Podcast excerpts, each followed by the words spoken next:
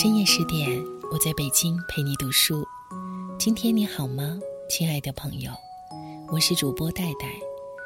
今晚的十点读书，我和各位一起分享的是我很欣赏的苏芒他写的文字，名字是《不吃饭会饿瘦的，不读书呢》。一起在他的文字当中寻找答案吧。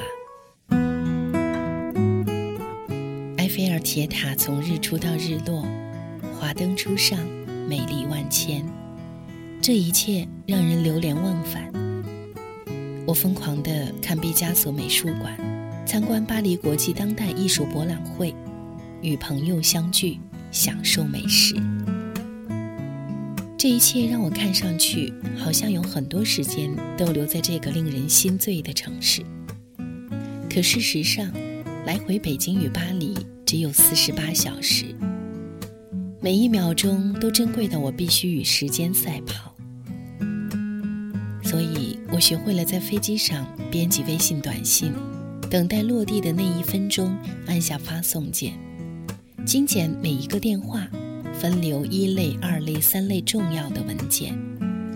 在前往参加宴会的车里，简单涂上口红和整理头发的空隙，时间刚刚够喝上一口水。润润因为说太多话而嘶哑的喉咙。紧接着嘱咐我九零后的助理应该如何修改刚刚传来的 PPT，甚至在落地前写下了这篇文章。而这一切都不能阻止我体会随时随地翻开一本书的快乐。世上万事不过是一懒、二拖、三不读书。我把时间分割成无数个抽屉，一些用来投身于我可以为之奋不顾身的事业，一些给予那些还没有实现的梦想，一些留给我最最亲爱的朋友们，一些留给家人和爱人，而有一个小小的角落是留给书的，如饥似渴，吸收养分。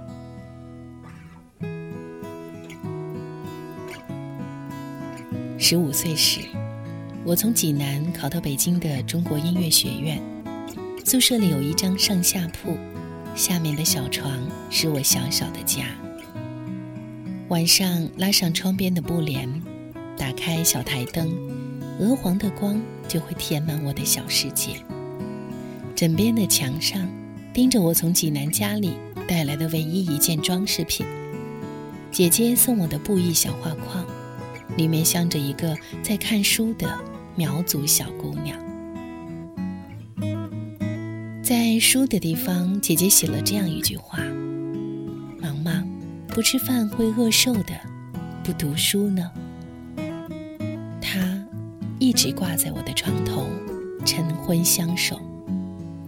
那时，我的学校在恭王府的院子里，有参天的大树和各种破旧不堪的宫殿。深深的侧院里，还有中国艺术研究院。春天会有布谷鸟没完没了的鸣唱，一直唱到夏天。院子里永远丝竹乱耳。我呢，会在琴房里、宿舍里，偷懒地捧着一本本从艺术研究院图书馆借来的书，不停地看。看着看着，就开始忍不住伏在钢琴盖子上。自己写起来。在食堂认识的一研所的研究生大哥哥，会轮流看我写的小东西，告诉我这很像谁的散文、谁的小说，然后他们再推荐我去读读谁的书。我从来不是一个好学生，因为是十五岁跳级考上的大学，很多地方都跟不上，常常面红耳赤的被老师批评。小小的下铺、琴房以及后院的回廊，成了书与我相伴又避世的地方。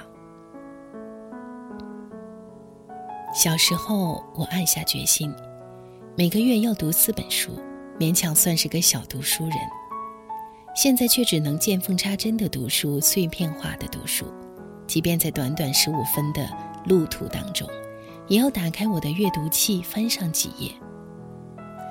读书连接着我的日常生活，连接着我心中的疑问，甚至连接着超越自身而存在于某处神秘空间的非常深奥的东西。也许我们不能简单的做读书人，却必须有一颗读书心。王石先生曾说：“学习是一生的事。”他每天都在看书。我问他：“你哪里还有时间呢？”他说：“把读书培养成习惯，每天就算再晚，不读书就睡不着。读书改变着你的思维方式，潜移默化的影响着你的谈吐，让你变得与众不同。我眼中真正的时尚人，不只是衣香鬓影，不止奔赴于参加不完的大趴，而是一群会讲故事的人。而会讲故事的人。”就一定要有一颗读书心。他会认真地专注于一个细小的图注，标出一双红底鞋的价格，用最切实的语句告诉你：穿上这双鞋，你会变得更美。他也会把自己的经验分享在每一瓶精华的试用报告里，不动声色地让你记住参加今晚的派对时刷上防水睫毛膏。事业给了我们最狂的风，读书给了我们最静的海。不能放弃我们热爱的事业，又必须读书，不妨用一点小智慧。想一下，你优雅地从大衣口袋或者随身的包包里掏出一本书或一个阅读器，真是风雅性感的很。而当你进入阅读状态，便一定能够体会用手指。翻过几页书，那一刻的满足。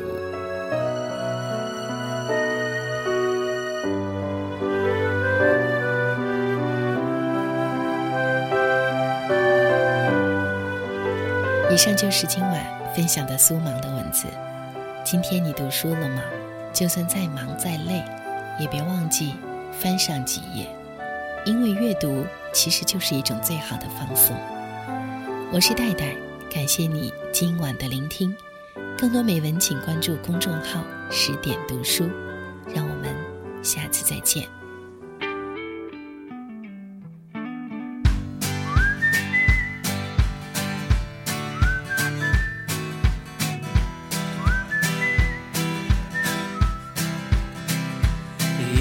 Life is one act. Why do we lay all these traps? We put them right in our path when we just wanna be free. I will not waste my days making up all kinds of ways to worry about all the things that will not happen to me. So I just let go of what I know.